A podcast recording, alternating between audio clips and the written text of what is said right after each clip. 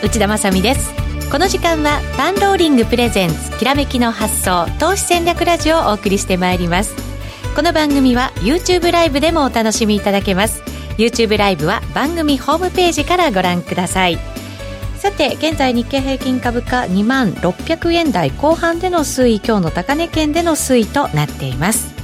それでは今日のゲストにご登場いただきましょう。毎月3万円で3000万円のプライベート年金を作るアメリカ積立投資の著者であります。太田つさんです。こんにちは。あこんにちは。よろしくお願いします。太田つでございます。本が大変売れているという話をあありがとうございます。各所から聞いてるんでやっぱり。あそうですね、はい、えー、まあ実際の部数というよりもそういう評判があるというのは非常にありがたいことですね。やっぱりあのちょっと前に2000万円問題というのがありましたので、でねはい、あの若い子たちからも私も、ね、あのどうしたらいいんですか、本当に2000万円って足りないんですかっていうふうによく声をかけられるようになりました。あそうですか。はい、あそれはそれは。えー、なのでそういうお話も今日はいただきながら進めていきたいと思います。よろしくお願いします。その前にパンローリングからのお知らせです。9月28日土曜日29日日曜日に資産拡大フェア2019を開催します。ラジオ日経でもおなじみ相葉史郎さん石原淳さん B コミさんこと坂本慎太郎さんをはじめ山崎はじめさん横山光明さん久保裕太さんなど多くの著名人が株不動産 FX 仮想通貨をテーマに講演されます。太田さんも出られるんですよね。そうですね。はい、あのこういったあの皆様とあのお話一緒にできるというのは非常にあの楽しみにしておりまして、はい、ぜひ皆様あの来ていらしてください。はい、足を運んでいただけると嬉しいです。はい、さらに堀江貴文さんも登場、たっぷりお話しいただく予定です。入場券を事前にお申し込みされた方には優先してセミナーの詳細が決定次第ご案内をさせていただきます。また投資戦略フェアエキスポ2019大阪も11月2日土曜日に開催されます。去年は18名の講師とおよそ3000名の来場者を迎えたパンローリングのビッグイベント。今年も相葉さん、石原さん、坂本さんをはじめ、多くの講師陣と多岐にわたるテーマでお送りしますので、関西方面の方、ぜひ予定を空けておいていただけると嬉しいです。いずれも番組ホームページからご確認ください。それでは進めていきましょう。このコーナーは、投資専門出版社として投資戦略フェアを主催するパンローリングの提供でお送りします。さて、改めまして、今日お招きしているゲストは、太田つくるさんです。よろしくお願いします。よろしくお願いします。先ほども本のご紹介させていただきましたが、はい、毎月3万円で3000万円のプライベート年金を作るアメリカ積立投資ということで、米国米国でいいですか、米国積立投資ということで、本を書かれた方ということでございます。はい、今、話題の方でもいらっしゃいますが、その太田さんなんですけれど、はい、マーケットにかなり長く携わってきていらっしゃいます。ゃいまして。そうですね。はい。えっ、ー、と、プラザ合意の年、1985年に金融機関に入行されまして。そうですね。はい。はい、そこからでもずっとマーケット見てらっしゃるんですよね。そうですね。えー、まあ、国内支店で営業活動しまして、まあ、その後3年後に、からまあ10年ぐらい、はい、ロンドン、あるいは、まあ、ブラジルのサンパウロというところで、あのー、まあ、銀行間同士のですね、まあ、トレーディングを経験しておりましたですね。はい。はい、為替もデリバティブも、投資信託もということで、幅広いマーケットを見てらっしゃいました。はい、2000年代はシティグループなんかにもいらっしゃったり、はいねね、あとはフィデリティにい。らっしゃったりと、本当に長きにわたってマーケットに携わってきたということでございますが、今のマーケットどんなふうにご覧になってますか？これはですね、あの、リスナーの方々も非常に注目していると思いますし、むしろ注目というよりもご心配されてるんじゃないかなと思うんですけれども、まあ、あの、マーケットに30も4年とか35年いるんですけれども、まあ、この期間、いろんなそのショックがあるんですね。はい、まあ、あの、近々ではリーマンショックといってももう10年前以上前ですけれども、で、その前が、えー、IT バブルのバブル崩壊。えー、で、その前がアジア通貨危機、ロシア危機。そうですね。えー、で、とうとう、まあ、こう、あるんですけれども、まあ、あの、長期的な観点で見れば、そういったのは、まあ、一つの相場のあやでですね、必ず下がるときはあるんですね。はい。で、えー、リーマンショックのようなことも、まあ、あるでしょう。これからも多分、あり得ると思います。うん、で、それをないと思って、その、行動するっていうのは変なことで、まあ、あると思ってやると。で、あると思ってやるとですね、まあ、こんなもんかと。いうところで、えー、長期的にはですね、まあそれをこう流すというか、はい。えー、まあ忘れるというかですね、気にしないというか、そういう観点で捉えるべきでしょうね。あって当然だと思いながら、はい、そのためにでもなんかこうリスクマネジメントのようなものもやっぱりしておく必要はあるわけですよね。あるですよね。ですから、まあ私のこの米国積み立て投資っていうのは30年にわたって、まあ、コツコツ、積み立て投資をしていきましょうということなんですけれども、まあ、時間を味方につければ、そういったショックもですね、まあ、和らげられることはできるし、まあ、下がったところで、まあ、えー、株数を変えるっていうこともありますので、まあそういったアプローチも必要だとは思いますね。はい。えー、そのまあ、積み立てという、はい、キーワードと、えー太田さんのそのずっとの経歴を考えると、はい。はい、なんかちょっと違う感じがしたりもするんですよね。なんかその市場関係者とかですね、えー、マーケットにいらっしゃったんでしたでしょっていうふうに言われると、なんとなくこうドンパチ、はい、えー、あの、ホームラン狙うようなですね、えー、取引をね、あの、する傾向があるんじゃないかと思うんですけども、まあ、周りの人を見てみてもそうなんですけども、結局ですね、あの、コツコツ、えー、積み立てでも、預貯金でも、やった人の方が堅実にやっぱり残ってて、次の種線になってる場合が多いですね。なるほど。えー、うん、ですので、あの、誰しもそうなんですけれども、社会人になったら大体ゼロからスタートです。でゼロからスタートするのに、えー、いきなり1億円の投資なんかできないわけで、まずその、仮に大きな投資をするんであれば、その投資のための入場料を作るためにでもですね、どっかやっぱ貯めていかないといけないんですよ。はい。それが基本となるべきだと思ってるんですね。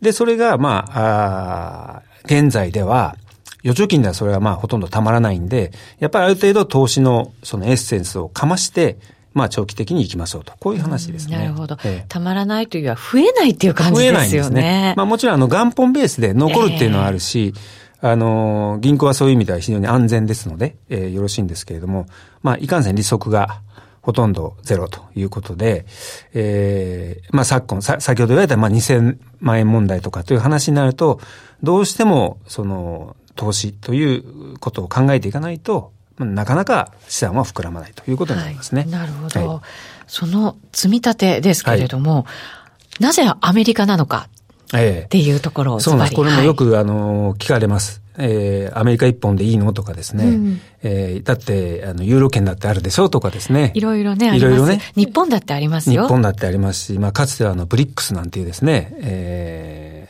ー、途上国、まあ今ではかなり先進国、ね、新興国出ましたけれども、はい、えー、その中を、まあ、見渡してみるとですね、さっきのブリックスっていうのはもう今は誰も言わないですよね。確かにそうですよ。あの時はね、大注目でしたけれども。大注目。まあ、マーケティングとしては大成功だと思うんですけれども、えー、残ったの何カ国あるかというと、ほとんどないと。まあ、中国は実体経済が非常に大きくなっているので、それはそれでいいと思うんですけれど、まあ、おしなべて考えるとですね、まあ、あの、米国、アメリカのその強さっていうのは、ここに来てやはり、あの、際立ってると思いますね。今年に入ってもね、高値更新してきましたから。新高値、あの、ダウは新高値更新ですよね。えー、えー、S&P も、確かナスダックもそうだったと思うんですけども、はい去年の今頃にですよ、誰がそんな新高値を あの、つけるかって、えー、の、言ってる人ほとんどいなかったじゃないですか。もう10年ぐらい上昇相場が続いているから、景気拡大も続いていて、もうそろそろじゃないか、もうそろそろじゃないかと。そう、もうその来年ぐらいはその、リーマンショックナンバー2が来るとかね、はい、大崩れするとかなんだけれども、今のところなってませんと。はい。で、えー、まあ経済のその、まあ健全性といいますかですね、まあ人口動態を見ても、日本はこれから、まあ2000、えー、今2019年ですけれども、2040年にかけて確か、えー、10%とか15%、はい、あの人口減るんですよね。はい。で、アメリカの場合は 3, 3億5千万人がこれが、えー、4億になるっていうふうに増える。増える。うん、で、えー、人口増えるということは当然経済のパイも大きくなるし、えー、当然ながらですね、えー、まあ、さっきの話ではないですけれども、えー、投資家の数が増えるんですよ、アメリカは。アメリカはもともと日本よりも、その投資をしている人たちの割合は多いわけですよね。多いし、えー、個人資産の中でのそのリスク資産ですね。例えば株式であるとか、投資信託の割合も、まあ3割とか4割とか、はい、まあ日本の倍以上あるわけで。投資というのがかなり根付いている国。根付いてる。はい、根付いてる国ですよね。ですので、まあ、株価が下がるっていうことは、まあ全員のですね、まあ不幸に直結するので、はい。まあ、政府としてもそんな政策は取れないし、トランプさんとしても FRB としてもそうですよね。FRB としてもそうですし、まあ多分次の大統領も その次の次の大統領も経済ファーストになるはずなんですよ。まあ株価はあの注目はしてますよね、ねいつの時代も。ということもあり、ええ、まあ消去法じゃないんですけれども、まあ現状の環境で言えば、まあ米国株式に注目すべきじゃないかなというふうには思います。はい確かに株価が下がってくると、手を打つというのは早いですよね、アメリカの。そうですね。もう手を打つ。残念ながら日本だと、まあ、もちろん今日銀が一生懸命買ったりとか、そういうことはしてますけれども、はい、まあ、その投資家の割合が少ないっていうこともあるんでしょうけれども、えー、税金もまだまだ高いですし、ね、なかなか投資っていうものが全部にこう広がってるわけじゃないですよね。えー、そこだけ手を打ってしまうと、なんでそこだけっていうことになりかねないわけですよね。はい、まあもちろんあの政府金融庁も、まあ NISA とか積立 NISA とか、イデコの拡充とか、いろいろその個人の資産をこう増やしていく上での、えー、サポートっていうのはこう出てきているので、少しずつはそうですね。いい傾向だとは思うんですけども、えー、まああの、アメリカほど、米国ほどその国としてじゃあそっちにこう、寄ってるかっていうと、まああんまりそうじゃないような感じが、まあありまして、はい。まあ過去の指数を見てもですね、まあ過去30年で見ても、えー、例えばニューヨークダウはですね、まあ約12倍ぐらいになってたり、S&P500 指数はまあ10倍ぐらいなってる中ですね、はい、日経平均株価はまあ0.8倍というところで、減っている。減っていると、指数だけで見ればですね、減っているということですので、うん、これはどうしたもんかなと、は えー、いうことですね。これ、太田さんが進められるその積み立ての方法が、はい、3万円を30年間貯め続けて、ええ。で3000万円にしようというのが、えっ、と、コンセプト。コンセプトなんですよね。で、ただ計算するとそれって本当に3万円を30年間貯め続けるだけだと、はいええ、これが利息とかまるでつかないとなると1080万円しか貯まらないけれども、過去30年ニューヨークダウだったらもう4000万超えて、S&P でも超えて、はい、っていうことになるわけですね。そうですね。ですので、まあ、過去30年の平均リターンが、えー、S&P でもニューヨークダウでも、まあ、9%後半だったと思うんですけども、まあさっきのあの、3万円を30年積み立てて3000万というのは大体6%で計算してます。はい。ですから、まあこれからも仮にですよ、30年間平均的に見て6%で回っていれば、まあ3000万円のゴールは達成できると。いうところですね。えー、過去30年間だと、まあそういう金額になりました。はい。はい。でも、どうなんでしょう？ここからの30年間を考えると、同じような成長とかっていうのって、どうなんでしょうね？えー、それもよく聞かれる質問質問なんですけども。そうですよね。あの、はい、私も、あの、なんて言いますか、えー、占い師でもないです し。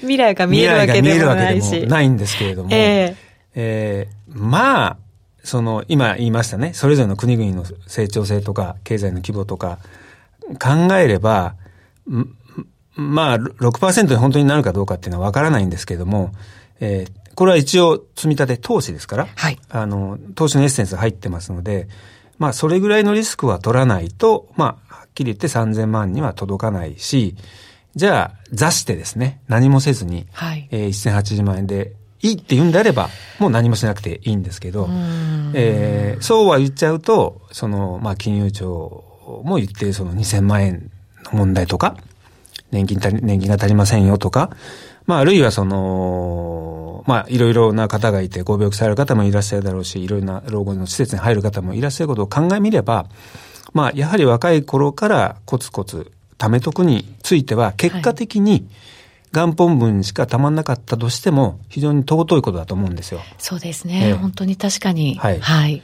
で、何もしないで食べちゃうと何も残りませんから。はい。えー、そういうことなんですよ。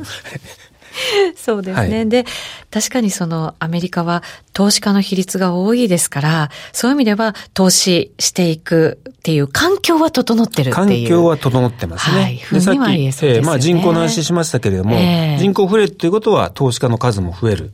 ということは需要も増える。はい。ということもありますので、まあ、あの、需給の関係から考えても、あの、やっぱり、米国株っていうのは買われる素地はあるよなと思いますね。うん。ええ、逆に日本は、まあもちろん人口も減少していくってことになってるわけですけれど、え、計算上。まあまあこれはまあしょうがないことなんですけれど、でも、投資家の比率もなかなかやっぱり増えないという現状があって、それはやっぱり外国人投資家は安心して、ええ。投資ができる環境じゃないというふうに判断するものなんですか？えー、っと、まあ、あのまあ外国人投資家の、その、まあ一日のその取引割合とか7割とかね、って言われてますし、保有比率も3割とか4割って言われてるんで、まあこれ以上その持ち株自体を増やすかっていうと、うん、考えづらいなと。その、日本の企業なり日本がその爆発的な成長性を持っているというふうに判断されれば来るでしょうけども、まあやっぱりその、彼らにとってみれば為替リスクを取りながら、しかも株価、えー、下落リスクも取りながらですから、まあ、かなり成長性が高い株式でないと買われないっていうのはあるでしょうね。ですから、例えば平均的に見た場合、まあ、どうしても、まあ、日経平均株価でもトピックスでもいいですけども、それがこう全体的にね、まあ、じゃあ、米国の株式と同じようなペースで上がっていくかっていうと、考えにくいかな、と思います。ただし、はいあの、私も個別株持ってますので。あ、投資家でいらっしゃる。あの、アンチ日本株じゃないので、リスナーの皆様、あの、くれぐれも勘違いしないようにしてください。私は持った上で言ってますから。はい、その中でも有望な銘柄は、上がると思いますよ。ということですよね。ええ、世界とに必要とされている銘柄もたくさん企業としてもね、あるわけですよね。え、ですから、それとこれとは、ちょっと別問題。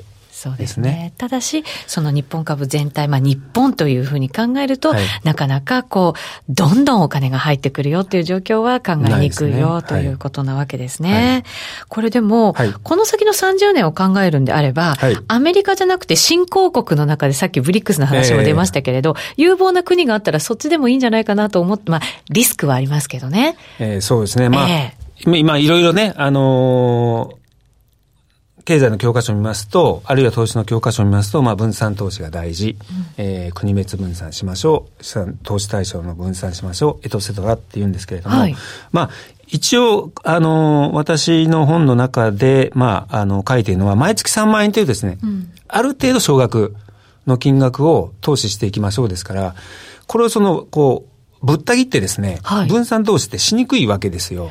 3万円だから。えー、で、あの、世界の株式市場の、えー、その国別の割合を見てみると、えー、純資産総額で見ると、アメリカが大体55%持ってるんですよね。うん、まあ、半分以上持ってるんですよ。はい。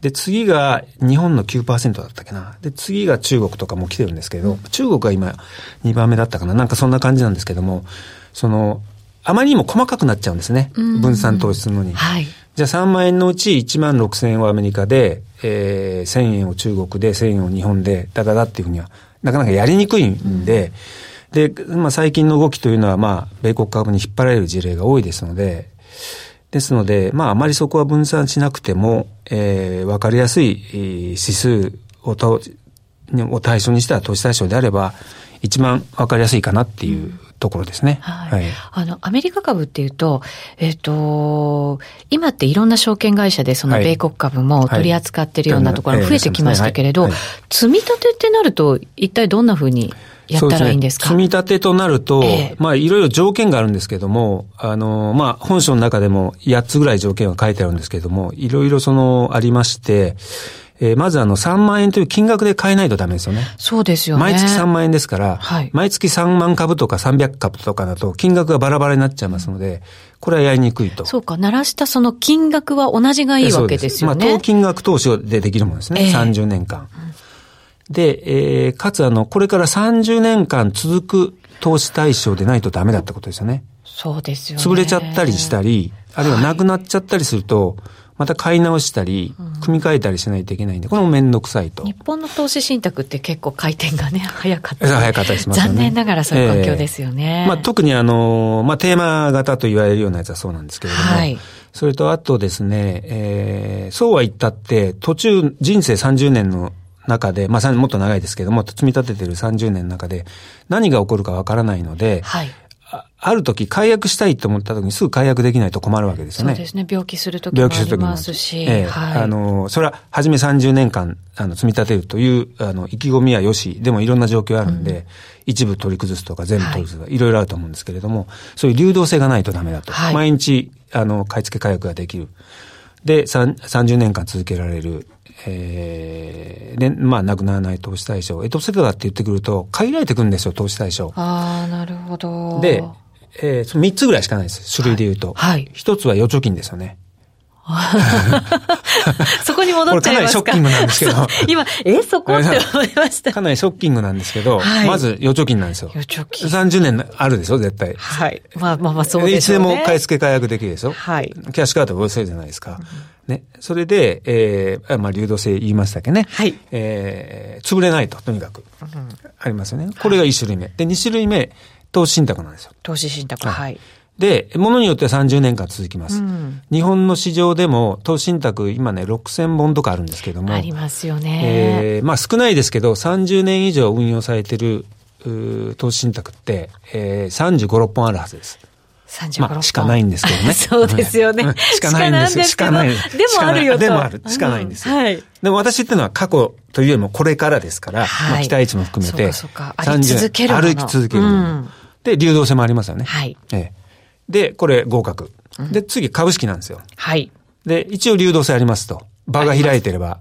売買可能。ね、ええ、で、まだ世界から見たって日本の株式市場そんなに小さくないですよ。ないです。ないです。はい、まあ2番目とか3番目とか小さくありません。ええー、一応企業によってはこれからも30年残るでしょうと。はい、そう思います。ええー、まあ上がるかどうかは別して。うん、えーえーで、えー、流動性でしたかね。はい。えー、あの、まあ、換金もできる、はい、ということで、まあ、実は3つぐらいしかないんですよ。いろいろある、あると思うんですよ。例えば、その、金だとか、えー、どうしましょうね。えー、流動性、まあ、不動産だとか、はい、どうなるのっていう話ありますけど、まずもって金額が必要だったり、まあ、ある程度手数料が高かったり、まあ、そういったその問題もあるので、そういうのをこう、そぎ落としていくと、実は3つぐらいしかないと。3つぐらい。で、えー、それでまた消えちゃうんですけど、預貯金増えないでしょっていうことなんですそうなんですよね、これね。えー、そもそもそもそも。はい、株式難しいでしょってことなんですよ。うん。個別株は。そうです、ね、しかも、米国株って言ってるんで、ダウとか、まあ、ダウなら皆さんわかるんですよ。あの、30銘柄ぐらいだから。まあ、ボーイングとか、ディズニーだとか、ビザだとか、まあ、それぐらいわかるじゃないですか。そうですよね。あと、ほら、やっぱり有望と言われてるアマゾンだったりとか、ね、マイクロソフトであるとか、はい、グーグルであるとか。まあ、その辺はみんな知ってるんですけど、その他の成長株って知らないじゃないですか。その、成長した後のフェイスブックとか ね。それはみんな知ってますよね。そう。前は知らないでしょ。はい、前知らないです。僕も知らない。えそれでかなり、あの、地理的な差もあるし、まあ、語学的なこともあるんですけども、まあ、まずわかんないんで、株式難しいですよね。はい、日本の株でもやっぱ難しいです。30年成長し続ける株って。難しいですね、えー、えー、ファーストリテイリング30年前どうでした？って話 ありました？店舗もそんなになかったでしょうね、きっとね。ゾウゾウタウン、ここ、まあ、7、8年そうですよね。えー、ですよね。スタートトゥデイです。はい、すみません。ななんで、み、難しいんですよ。はい、醍醐味あります。でも、ちょっと醍醐味を置いといて、うん、そうなると投資信託の中で探しましょうって話で、30年間これから投資続けられるものは何ですかっていうと、はい、うん、結局、えー、先ほど申し上げたそのニューヨークダウであるとか、S&P500 であるとか、もうずっと指数が昔からあって、おそらく将来もなくならないものを投資対象にした投資信託。はい。っていうことにしか、まあ、この時点ではないかなっていうことです。で、まあ、投資信託よくご存知の方は、じゃあだってアクティブ投資もあるじゃないと。